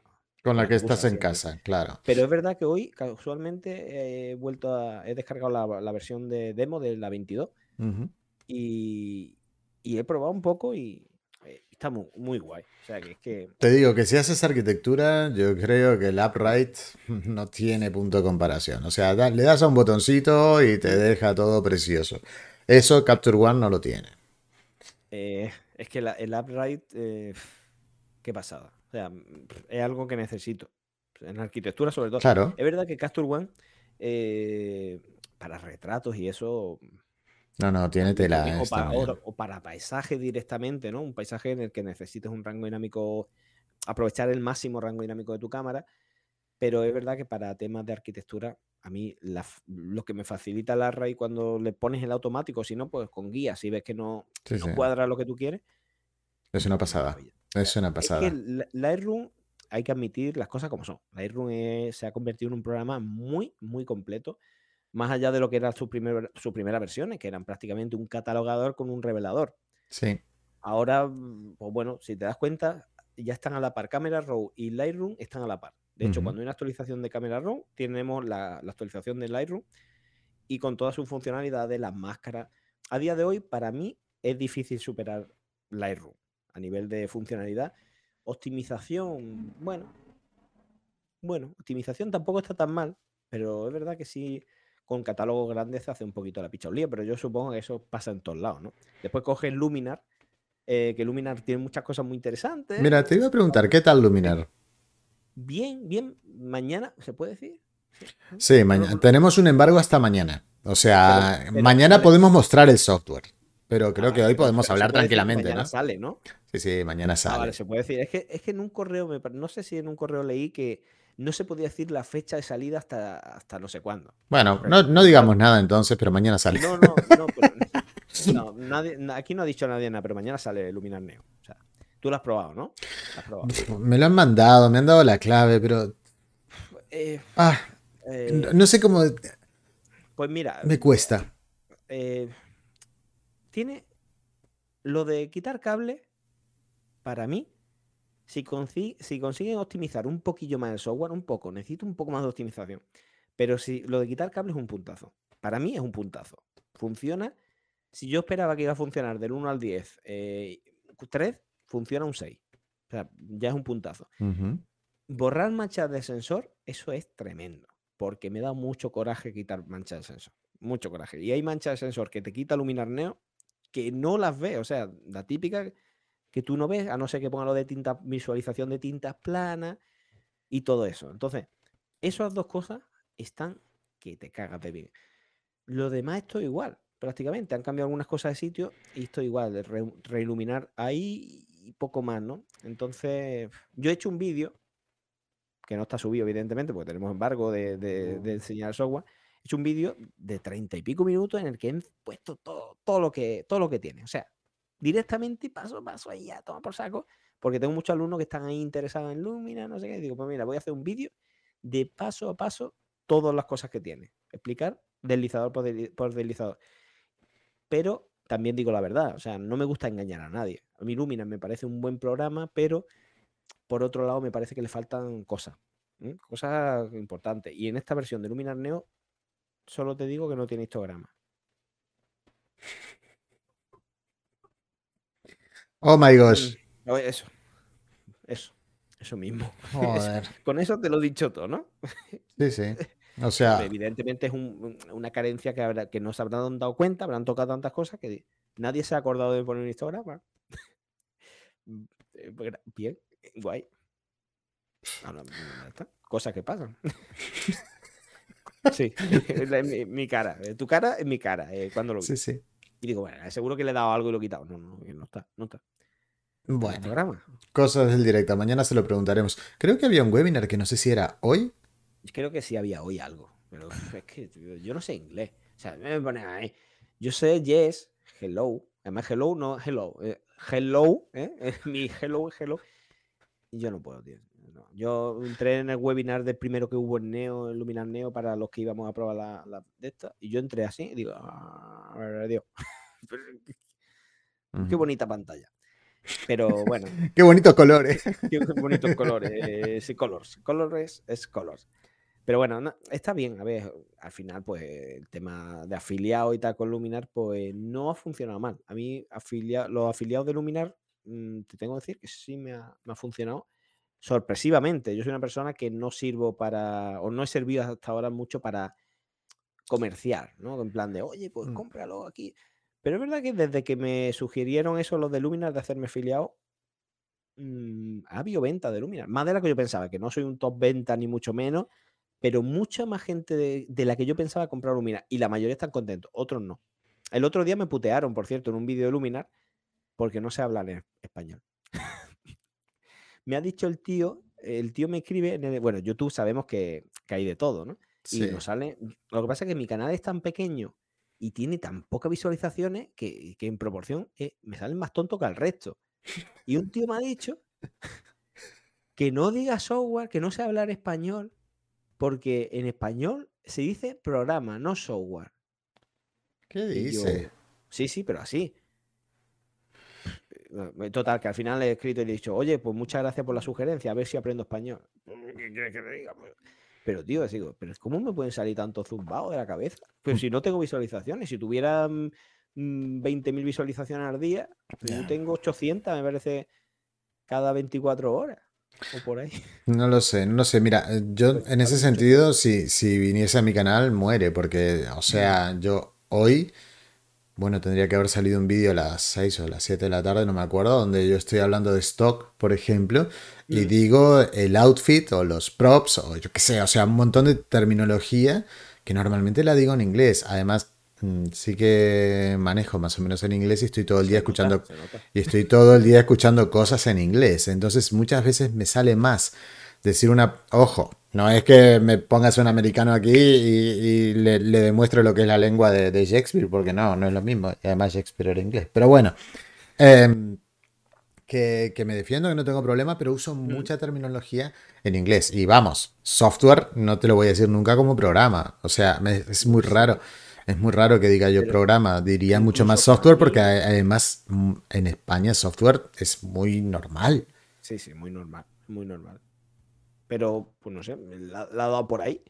Es que yo tampoco lo entiendo, ya te digo, a ver, puedes, puedes hacer crítica, pero lo que pasa es que volvemos a lo mismo, ¿no? En YouTube, yo, por ejemplo, pasa como en Wallapop. No sé si tú has, estás movido por Wallapop Sí, alguna cosa he vendido. Joder, tío, en Wallapop sí que se encuentra zumbado. Sí, Wallapop. sí. Joder, en Wallapop, tío, ahí sí, ahí sí parece que le echan algo al agua o algo, porque yo, yo me he encontrado en Wallapop cada cosa que tú dices, no puede ser, pero patrones además muy parecidos entre ellos, ¿no? Mira, aquí estoy mirando, me dice el tío, el, que me ha escrito el comentario, dice, dice, es programa, no software, al azar, y o sea, y es al azar, no random, porque yo había dicho en una palabra, o sea, es algo random, ¿no? En vez de al azar, pues dije random, también se usa mucho en España lo de random. Y me dice, aprende español. Se ha equivocado. En vez de aprende, aprende. Y le digo yo, aprenderé español. Yo no suelo contestar a haters. ¿eh? Pues es- yo es- sí, yo, porque, coño, pues es interacción para mí, es que tengo muy poca. Álvaro, si tuviera más comentarios, pues Bueno, sí, sí, eso a, un- no, a ojo, uno yo, que me escribe, yo- digo, yo venga, tampoco tengo mucha... Pero, ¿sabes lo que me pasa a mí? Que, que a mí lo que me pasa es que, no en mis, en mis vídeos, pero por ejemplo, he visto en, en foros de stock o foros o, o, mm, o grupos de Telegram o grupos de WhatsApp o lo que sea, que... Por, perdón, perdón, es que alguien se ha suscrito ahí. Carlos, que se ha suscrito. Muchas gracias, probazo. Suscribiros. You are the best, the one and only. Em, pues eso, que he, he visto mucha gente que despotrica contra el stock o despotrica contra la academia o despotrica no sé qué. sí. Y felicidades. O sea, no paso, paso, paso, paso de los haters porque creo que no hay, no hay que contestarles. O sea, No, lo que pasa es que a mí me gusta mucho, tío. Eh, Es, es como, no sé, es algo raro. Yo creo que, no sé si es porque estoy, tengo mucha mano izquierda después la vida real, cuando los clientes te putean de una forma que al final le das la vuelta y más o menos te lo lleva a tu sí, terreno, que al final los haters también les trato igual. Es como, ah, sí, sí, vale, pues tienes razón, va, mejoraré para, para lo que me digan, ¿no? A mí me han llegado a entrar aquí gente cuando he hecho algún vuelo y me entró uno que decía que yo era un terrorista porque estaba haciendo como que yo estaba volando y que eso es incitación al terrorismo. Y digo, madre mía, tío. Digo, tío, No, no entres a ver el Valorant porque, bueno, ya Digo, eso es. digo, ¿qué pasa? Digo, ¿tú no has entrado a un canal de Counter Strike o algo? Porque vamos ahí. Ahí sí hay terrorista, ¿verdad? No sé. La verdad es que, bueno, pero al final yo me río, me río mucho con esa gente porque vuelvo a lo mismo, ¿no? Yo creo que si yo tuviera un, tanto en YouTube como en Twitch, no sé qué, cientos de personas, pues a lo mejor pasaba. eh. Pero como También, tengo tan poca gente, digo, ah, yo voy a darle zarcilla, a ver si, a ver si También, levantamos esto. Sí, también te diré que es, es una cosa que creo que en mi caso va mucho con la edad. Yo con- cuando tenía 20, 30 años era lo que en Uruguay se llama un calderita de lata. O sea, a, la primera saltas. O sea, me cago en tu puta madre y te, voy a aplicar yo lo que, que- te está metiendo conmigo, que yo sé mucho más que tú, la concha de tu abuela. No, no, no, no. Ahora me puedes decir lo que quieras, que voy a pasar de tu cara, vamos. Pero eso es con la edad, para mí. Sí. Sí, sí, no, con la edad mí- para mí. mí. A mí no me. Con 20, 30 le respondía todo Dios. eh, O sea, eh, claro, con 20, 30 no existían. En mis Sí. 20, 30 el haterismo que hay ahora, ¿no? O sea. Es pero- que ahora, ahora, pues, ahora hay un haterismo bastante extendido. Pero Sí. bueno, eh, hay hay mucho niño rata. mm, Hay Sí. a ver, hay comunidades y comunidades. Nosotros tenemos la suerte de que la comunidad fotográfica es pequeña, pero la que es respetuosa. ¿no? eh, a ver los hilos, ¿eh? ¿Sí? Sí. A ver, digo aquí, por ejemplo, en Twitch. Me refiero a un Twitch, por ejemplo. No, a ver, a ver, yo en Instagram o en YouTube, telita, ¿eh? Sí. Eh, En, Sí, en sí. Instagram los que te salen. Bueno, eh, ayer hice un- una historia, bueno, tú lo viste, ¿no? Que, que puse, que, ¿qué es lo que más odias en un ámbito fotográfico? O sea, ¿qué odias que te digan? O, eh, entonces al final eh, te das cuenta que hay muchos haters por ahí. Y a mí me ha pasado muchas veces de, de que venga un tío y, y porque le he metido una textura de la hostia un, para realzar la textura de una tormenta, en una tormenta diurna, pues coño, le he metido ahí claridad y, le metido- y que se vean las nubes que den susto yo. Sabía que eso estaba súper editado y no pasa nada. Yo puedo hacer lo que me dé la gana, que es mi, es- es mi foto. coño, foto, claro. es mi foto. Que yo sé, yo sé hasta dónde puedo llegar o hasta no, y, y- y puedo hacer lo que quiera. Y oye, viene el tío a putearme, que ¿qué te ha pasado? Después entra en su canal y no hacen más que ver montajes extraños de un árbol copiado y pegado. de un- Bueno, bueno, bueno, y digo, no me jodas, tío. O sea, vienes aquí a putearme y me encuentro con esto. O sea, que hay gente que además son incongruentes en su. Porque que venga un purista y te diga algo de eso, Buah. pues bueno, es su opinión. Mira. su opinión respetable, pero. Yo una vez me metí con el enfoque de la XT3 y la XT4. Ujú.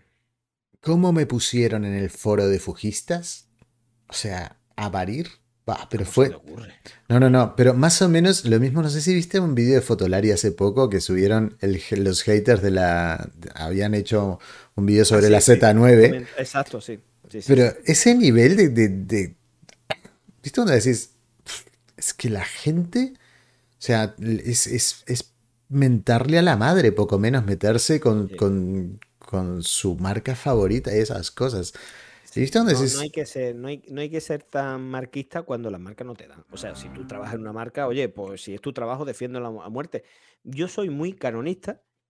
Ahora dejo Canon y me voy a 100% a Sony, fíjate tú lo canonista que soy, por- porque me conviene así, punto. Y soy muy antiniconista por las experiencias que he tenido con alumnos en las que yo decía, pero a mí, si en la Canon te viene todo esto así y en la Nikon no puedes ver ni los datos ese si no te vas a la menú y activas eso, cosas hechas, digo, ¿por qué? ¿Por qué esas tonterías?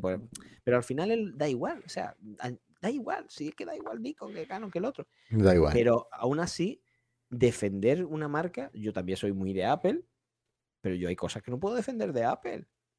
Hay cosas que no se pueden defender. Y hay cosas que hacen muy, muy, muy, muy mal Apple. Igual que tampoco se puede defender a muerte en Linux, ni se puede defender a muerte, a muerte en Microsoft con Windows, ni se puede defender a muerte nada. Y menos si tú no tienes parte de esa empresa. Si tú eres accionista, me callo.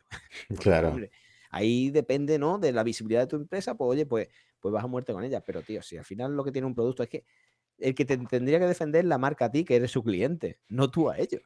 Mira, está diciendo aquí Ferlincho que yo no me quejaré de, de nosotros, diciendo a la gente que normalmente me acompaña en Twitch y no tengo ninguna queja. La verdad. No, además te digo más, o sea, yo me pongo por las mañanas a editar porque me aburro mucho en casa me- y hago lo que llamo un coworking y entran 5 o 6 pringados como yo que están trabajando y son tontónomos como yo. Ah, Claro, es que, es que autónomo no existe, existen tontónomos. Entonces hay, hay unos cuantos tontónomos que entran a la misma hora que y nos tomamos el café juntos, poco menos. Y no los conozco en persona, pero estamos ahí pasando un, un buen rato y no tengo ninguna queja. Al revés, tengo agradecimiento solamente para esta gente. Mm, preguntan por aquí, ¿qué equipo recomiendas para editar foto y vídeo para stock, Álvaro? ¿Qué equipo? Pues de, mm, mira, con un equipo básico, o sea, no, no muy avanzado, puedes editar tanto foto como vídeo. Ahora, si vas a hacer vídeo 4K, lo vas a editar en 4K, vas a hacer 4 grading en 4K, pues ya puedes necesitar un equipo un poquito más potente, porque el 4K te consume recursos y si le empiezas a hacer color grading y le empiezas a hacer cositas, pues a no ser que después hagas proxies y esas cosas, por ejemplo, en Premiere, pues te puede llevar más trabajo y un equipo más potente pues sería mucho mejor. Se viene el drama. Se viene en drama meterse con Nikon al attacker. Al ataque. Eso sí, 4K. Mi PC ya se me quedó corta. Bueno, hay que, habrá que ir a algo un poquito. Y sí, sí, lo fundamental, 32 mm, de RAM para el caso de que quieras hacer 4K, mínimo. Em, el proazo fanboy de Apple. Apple, mira, me compré en el 2018 un ordenador, un MacBook, que le puse más cosas porque venía y me salió 2.300 euros. 13 pulgadas, le puse 500 de disco y 16 de memoria. Hmm. o sea, 2.300 euros. Hoy si quiero vender eso, no sé a cuánto me lo darán después de que me hagan la putada de sacar el M1. Apple hmm.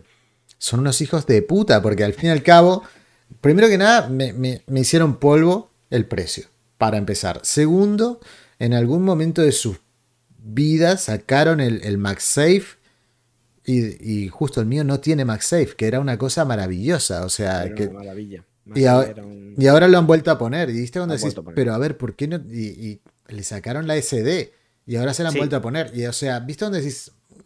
Porque se ha quejado mucha gente. En 2016 hicieron la remodelación de los MacBook Pro y pues dejaron por los puertos USB-C Thunderbolt y dejaron el, puerto de auriculares. Y ahora han vuelto a traer el MagSafe. Te han metido un lector SD y el HDMI. O sea, y aparte los puertos. O sea, ahora sí, yo tengo aquí el M1 de. El MacBook Pro, el M1, que estoy trabajando mucho con él. Yo tengo el, iMac Pro, el de, el de 27 pulgadas, el, 5K y tal, que es un Intel SEO. Tengo un MacBook Pro de 16 pulgadas de 2020, el i9, y estoy editando con el M1, tío. El M1 básico. O sea, me parece que va mejor el M1 que lo otro. Es que es una pasada un portátil que vale, bueno, si te compras el Air, pues son 1000 euros, y el otro son, a mí me ha costado 1300 euros, el de 8 gigas, pero es que con 8 gigas edita un 4K perfectamente, tío, porque son memoria unificada, ¿no? Claro. Es un tipo diferente, entonces. Sí, pero ojo, yo cuando decía 32 de memoria es en Windows, ¿vale? Apple trabaja muy diferente la memoria, o sea. No, no, necesitas 32 gigas de memoria para trabajar 4K eh, con un Premiere o un DaVinci Resolve en Windows, necesitas 32 GB sí o sí. Mínimo. Y bueno, un procesador que, tenga hoy día por, por lo menos 6, eh, núcleos, 12 hilos. Y bueno, con uno de cuatro núcleos, 8 hilos puedes tirar también si tiene memoria y una gráfica que ayude también un poco al renderizado. Al renderizado pero que sí, que esto es mucho dinero por todos lados. Mucho claro. mucho cacharro, mucho. Claro, pero es que, ¿sabes lo que me pasa? Yo ahora tengo eventos y tengo cosas, digo, me llevo el MacBook, pero es que eh, hay veces que digo, puedo hacer todo lo que quiero con el MacBook del 2018, lo puedo hacer. Pero ¿viste mm. cuando decís, sé que lo podría hacer mucho más rápido con este otro? Pero es que, ¿cuánto dinero estoy perdiendo? O sea, ¿cómo rentabilizo yo lo que compré en 2018 por 2.300 euros? Todavía no lo he rentabilizado, digamos. O sea, Mm, yo quiero un equipo que me dure 3, 4, 5 años, ¿me entiendes? O sea, no sé. Y ese MacBook, primero que no le di todo el uso que podía. Y ahora, o sea, intenta hacer algo en 4K en ese MacBook y ya te puedes sentar y, pedir cosas por globo. Claro, era un 13 pulgadas, ¿no? Sí, porque a mí me gustan pequeñitos, no me gustan grandes. Yo, yo tengo, claro, yo el 16 me gustó mucho y tal, porque es una pantalla grande, pero al final te das cuenta que la portabilidad. cosas necesito 13 pulgadas. a mí me gusta la portabilidad. O 13 sea... pulgadas para mí es una maravilla. Y bueno, y la batería de este es que estar editando con Final Cut 8 horas y tener batería, tío. Eso es una maravilla. Con 16 pulgadas de Intel. Hora y media. Hora y media se te queda seco. Y estar navegando y al final dice, haces cuenta y dices, coño, que en total, eh, navegando, leyendo el correo, haciendo algunas cosas, mirando cosas o incluso algunos vídeos, YouTube o lo que sea, al final dice, coño, pero si ha estado 16 horas el portátil sin conectar a la corriente. Esas cosas para mí son primordiales, porque la portabilidad ya no es solo que sea algo chico, algo pequeño, que, pese poco, sino que también tengas autonomía. De poco sirve un portátil en el que al final tienes que ir con un cargador y enchufarlo en un sitio. Total. Eh, eh, lo de los M1, para toda la gente que se ha comprado ordenadores de Apple desde 2018 para acá, es una putada. Muy gorda. Los Intel, evidentemente, le están quitando optimización. En los mismos sistemas operativos no funcionan igual. ¿no? Está muy optimizado todo ya para sus procesadores. Entonces, es un poco putada. Sí, es compatible todavía lo, que son los sistemas y serán los siguientes sistemas también compatibles con Intel, pero te das cuenta que ya le van recortando cosas. que si no puedes hacer esto, cosas que dices tú. ¿Qué dices?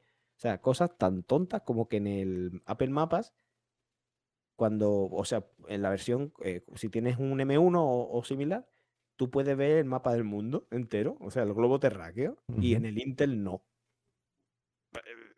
Joder. Oye, y en cuanto a compatibilidad, porque me acuerdo que al principio funcionaba todo sobre Rosetta, ¿sí? Y algunas cositas, pues... ¿Y qué tal va ahora de compatibilidad? Me imagino que todo Adobe no vas a tener ningún problema. Adobe bien, sí. Pero después, ese tipo de aplicaciones que no son Adobe, sino que son de terceros y otras cosas, o sea, de terceros también es Adobe, pero me refiero no, no tan mainstream, ¿vale? Mm, ¿Todo funciona bien? A mí sí, a mí sí me está funcionando todo bien. De hecho, por ejemplo, yo tengo la suite de Topaz, las conoces, ¿no? Sí. Topaz, y es increíble. O sea, increíble. Yo pongo el, el iMac Pro, el Intel Xeon, con 32 GB de RAM, super polludo y tal, y con el, con el procesador Xeon, que es un procesador eh, polludo, pongo la misma foto en, en, el gigapíxel, en uno y en otro, y a lo mejor en el M1, que es una cosa realmente básica, eh, tarda 8 segundos y en el iMac 40 segundos, un minuto casi. En lo mismo, ¿eh? en la misma foto, con las mismas prestaciones, con las mismas resoluciones de. con todo. Y, en los neural filters de Photoshop, por ejemplo, se nota mucho el M1. Se nota mucho el M1 ante cualquier Intel. Puedes tener un i9 no sé qué, que te digo yo que se nota mucho. Estamos hablando de que muchas cosas funcionan casi en tiempo real cuando un procesador Intel tiene que tirarse un rato hasta que consigue. Es que te juro que tengo ganas de vender el mío, aunque sean que me den 600 euros o sea, y es un Mac que está mm, impecable, que está perfecto. Y comprarme uno basiquito solo para editar en 4K, porque en mi ordenador actualmente, ¿sabes cuál es el problema? Que, tiro 4K en H265. Entonces el H265 requiere un poquito más de procesador. Más eficiente en espacio, pero más, más eh, necesita más procesador. Claro, y entonces a veces digo, mira, genero proxies para hacerlo rápido y, mm. funciona. Pero es que no tengo ganas de hacer eso. Es, un, coñazo. ¿Con qué editas tú? Con Premiere. Que claro, yo si editas con Premiere y no piensas editar en Final Cut, no te recomiendo que te compres un Mac. No. Porque para mí el Premiere en Mac no funciona bien. Con ningún ordenador. Yo he probado de todo tipo de ordenadores y para mí no funciona bien. Ahora, Final Cut es una bestialidad. Este vídeo que te he comentado antes que he editado de Luminar, en multicámara, eh, el vídeo son treinta y pico minutos por ahí, o 40 minutos casi, y lo exportó nada. O sea, pocos minutos, es que no tardó nada. Y aparte, es que no sé, todo está muy optimizado con Final Cut. Si tú no vas a dar el salto a Final Cut, no.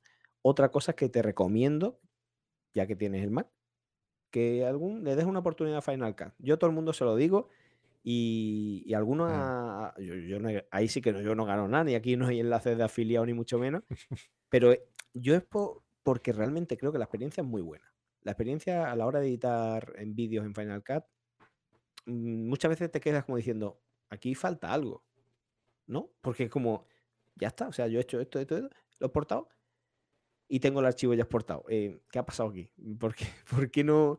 Es como que te faltan cosas. A mí me pasó en la transición. Yo siempre he trabajado con Premiere y cuando cambié a Final Cut, que fue cuando Final Cut todavía era la, criticado por todo el mundo, porque la primera versión de Final Cut fue como, o sea, la primera, me refiero a Final Cut Pro X, ¿no? La versión que tenemos ahora, porque antes sí estaba muy usado en Hollywood, Final Cut 6 me parece que era una, una versión muy bestial que usaban todos los estudios de Hollywood y tal. Pero al sacar el X era como una iMovie, era como una cosa muy básica que decía, bueno, pero ¿esto qué es? Y bueno, ahí hubo, hubo muchas quejas y yo me lo compré, valía 160 euros. En, la, en el. Estaba muy bien de precio. Pues ahora sale 200 y pico. Está 200 y algo, efectivamente. Y valía 160 y estamos hablando del año 2013 y todavía lo están actualizando. O sea que por 160 euros, fíjate si los tengo más que amortizados, ¿no? ¿Este por vida Final Cut? Sí, la versión Pro X. O sea, yo lo compré en 2013 y, eso sigue actualizándose. Joder, qué bien. Me parece, me parece. el precio, incluso a 200 y algo, suele, sigue estando bien, ¿no? Porque es un programa muy bueno. Pero yo te recomiendo que lo pruebes, que pruebes a hacer algún montaje de vídeo o te exportas un, un XML, un XML a lo mejor de algún montaje de Premiere ahí, porque tú tampoco necesitas un, ¿no? cosa así muy... Que no, que no, que no, soy Nolan. Pero no, ya no es. Yo es porque hay gente que a lo mejor necesita un efecto muy. No, ¿sabes, ¿sabes lo que sí me gusta? Que dentro de Premiere tengo un montón de cosas en la parte de gráficos, mm. ¿sí? Que son MOGRT, o sea, Motion Graphics. Entonces, ese tipo de cosas no sé si las podré pasar a. Creo que no están. No. ¿Me entiendes? Entonces, claro, es los lower thirds, ves que es que estoy el, tercio inferior para que no se para que no se enfade tu, seguidor. Por culo. Pero el, que oye, que, en vídeos le llamamos lower thirds. pero, hasta yo claro, no sé inglés. sí, pero ves, eso, es algo que me nace. O sea, para mí me cuesta mucho más pensar cómo se dice en castellano que, decirlo en, inglés. El lower third es el tercio inferior, que es donde se pone abajo en un vídeo un texto como cuando estás viendo las noticias y pone, claro, el nombre de la persona o la ciudad o lo que está pasando y lo ponen ahí. El loguito de CNN con el texto a continuación, ¿vale? Entonces, ese tipo de cosas yo tengo un montón y me van muy bien y ya los he comprado y ya los tengo, pero... Ahí, eso es lo que, claro, eso es lo que te pierde, ahí te lo pierdes. Exactamente. No son pasables. Tú tienes pero, un pack. Pero hay también para. Hay mucho. Sería comprarlos para. Sí, hay mucho también gratis. O sea, gente que lo hace y lo puedes descargar. Oye, pues mira, eh, pon tu correo aquí. Que te metemos una lista de correo. Que después te puedes dar de baja, pero te lo descargas gratis porque son cosas que hace la gente. Porque después, para que después haga un curso con ellos de Final Cut y cosas así. Realmente hay, mu hay muchas cosillas y te recomiendo que lo pruebes porque, sobre todo, si al final ahorras tiempo, al final tiempo y dinero. entre, entre tú y Gabelli, que también estoy seguro que edita en Final Cut, me estáis mm. convenciendo, ¿eh? La verdad que yo le tengo amor y odio al Da Vinci, porque lo intenté y no me llegó a, terminar de convencer. Y además tengo la versión gratis y la versión gratis no me coge el H265. Me cago en tu puta madre, yo, Da Vinci. Yo con da, Vinci tengo amor-odio también. Hice un curso de Da Vinci mm, hace mucho tiempo, mucho, mucho tiempo. Eh, y no, no, no, me siento cómodo. Es que, no sé. Será eso, que es que con Final Cut me ha tontolinado. Estoy atontado. Y ya está. es tan fácil todo. Es tan es que me ha tontado. Me ha tontado esto aquí, pum, pum, pum, claro, es, y exporto. Es que Mac, la verdad, te pone las cosas fáciles, ¿eh? O sea, sí, sí, tiene esa ventaja. yo cuando me tiré tantos años de informático, sinceramente, lo último que tenía ganas es que cuando yo fuera a editar una foto o editar un vídeo, cuando llegara a mi casa, mm, de haber entrado en una página rara o algo, me hubiera entrado un virus. O sea, y o no me arrancara o pantallazo azul, que me ha pasado, ¿no?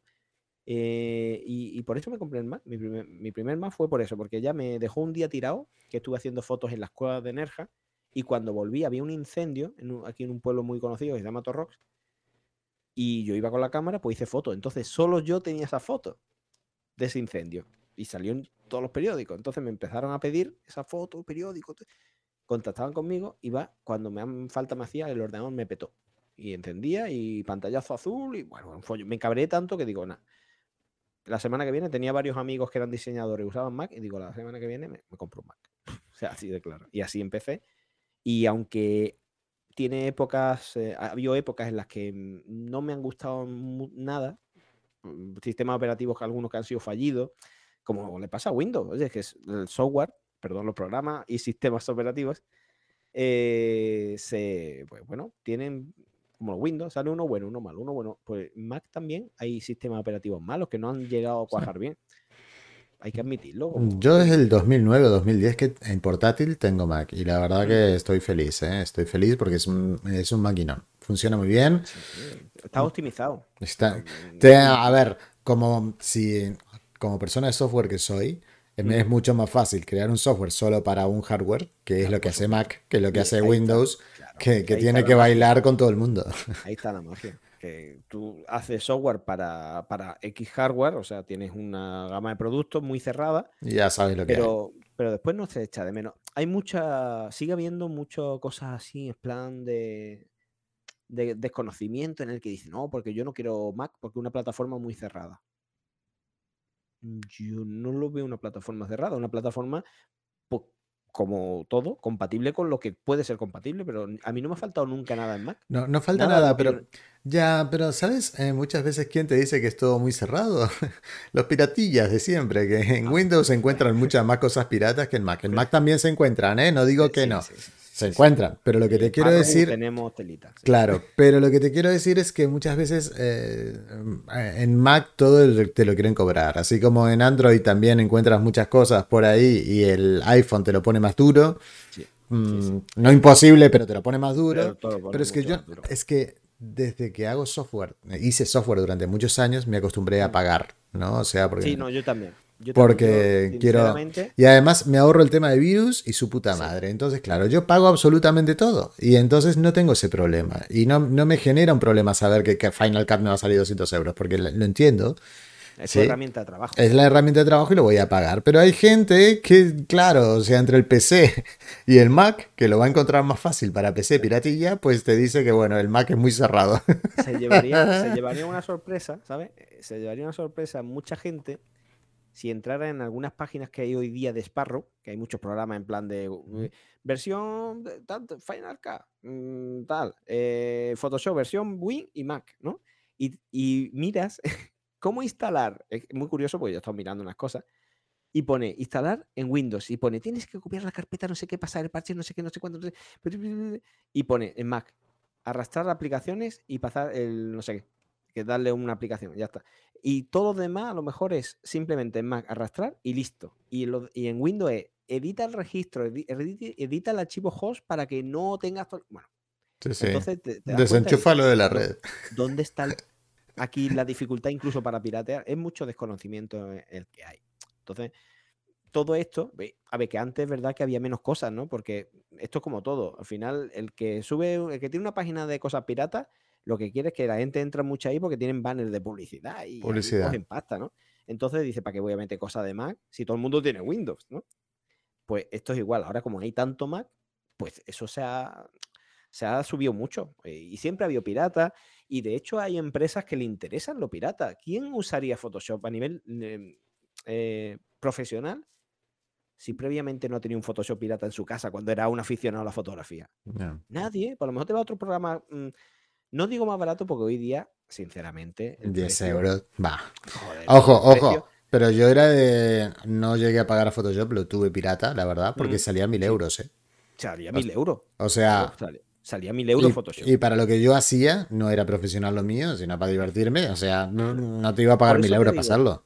Pero gracias a eso, al final terminas pagando porque te conviertes en profesional y tú dices, oye, mm, yo quiero estar tranquilo de que lo... Lo primero es que si nadie paga software, desarrolladores, si no hay desarrolladores, ¿qué hacemos? eso, eso no lo mira nadie desde ese punto de vista, ¿no? Pero eh, aparte es que a mí me parece irrisorio para un profesional 10 euros una cuota de 10 euros al mes y tener Lightroom y Photoshop. Y, y, algo en la nube, ¿eh? Sí, exacto, tiene 20 gigas por ahí en la nube. Pero escucha, bueno, y portfolio, Adobe Portfolio, que hay cositas interesantes. Sí.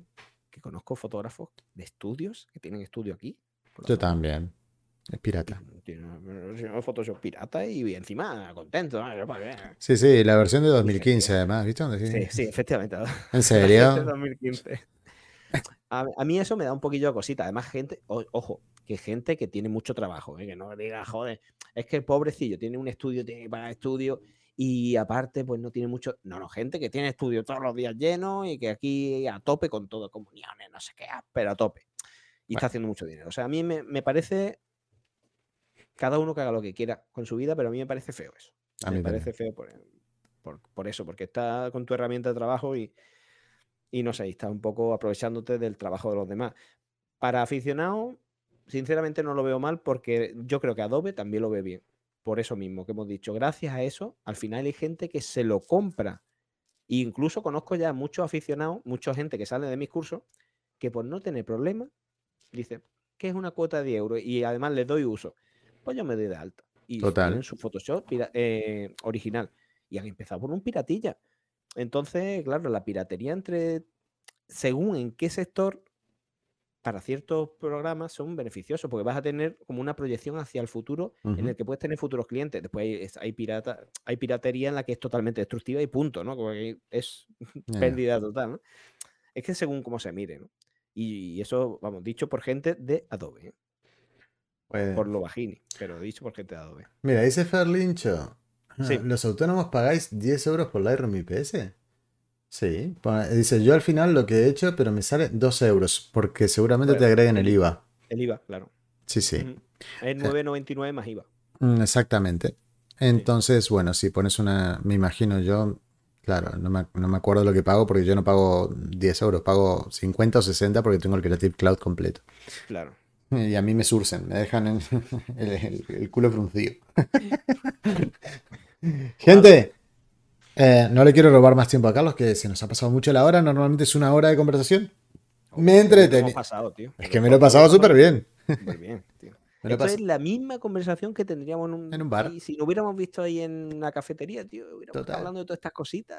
Sí, sí, pero es que yo me lo paso súper bien con gente como tú. El otro día estuvo David. En fin, con toda la gente que, que, se pasa por aquí, la verdad que me lo paso tremendamente bien, porque la verdad que sois gente súper maja. Muchísimas gracias por dedicarnos este ratito. Ya sabéis que esto lo podéis escuchar después en Spotify y en otras plataformas de podcasting. Muchísimas gracias a todos por estar ahí, que nos quedan dos espectadores según esto. Eh, 11. Bueno, 11, 12. Es que, es que a mí esto no se me actualiza mucho. Hay, veces que tengo dos y tengo como nueve. A, ver, tampoco, tampoco son 86.000. ¿eh? No, no, pero a mí, a mí me pasa muchas veces. Yo le pregunto a la gente y digo, oye, mm, digo, hay dos personas y están hablando cinco. ¿Esto cómo es? Y dice, no, no, hay 15. Ahora somos 12. o sea, que, realmente es una mierda el, contador de Twitch. Gracias, Twitch. Tampoco me importa. ¿eh? Yo lo que me importa es haber pasado bien el ratito. Me lo he pasado genial. Muchísimas gracias, Carlos. Muchísimas gracias a, a todos los que están ahí. Y nos vemos, por supuesto, por las mañanas haciendo un poquito de coworking. Y si no, la semana que viene con alguna otra entrevista. Muchas gracias a todos. Buenas noches. Hasta luego.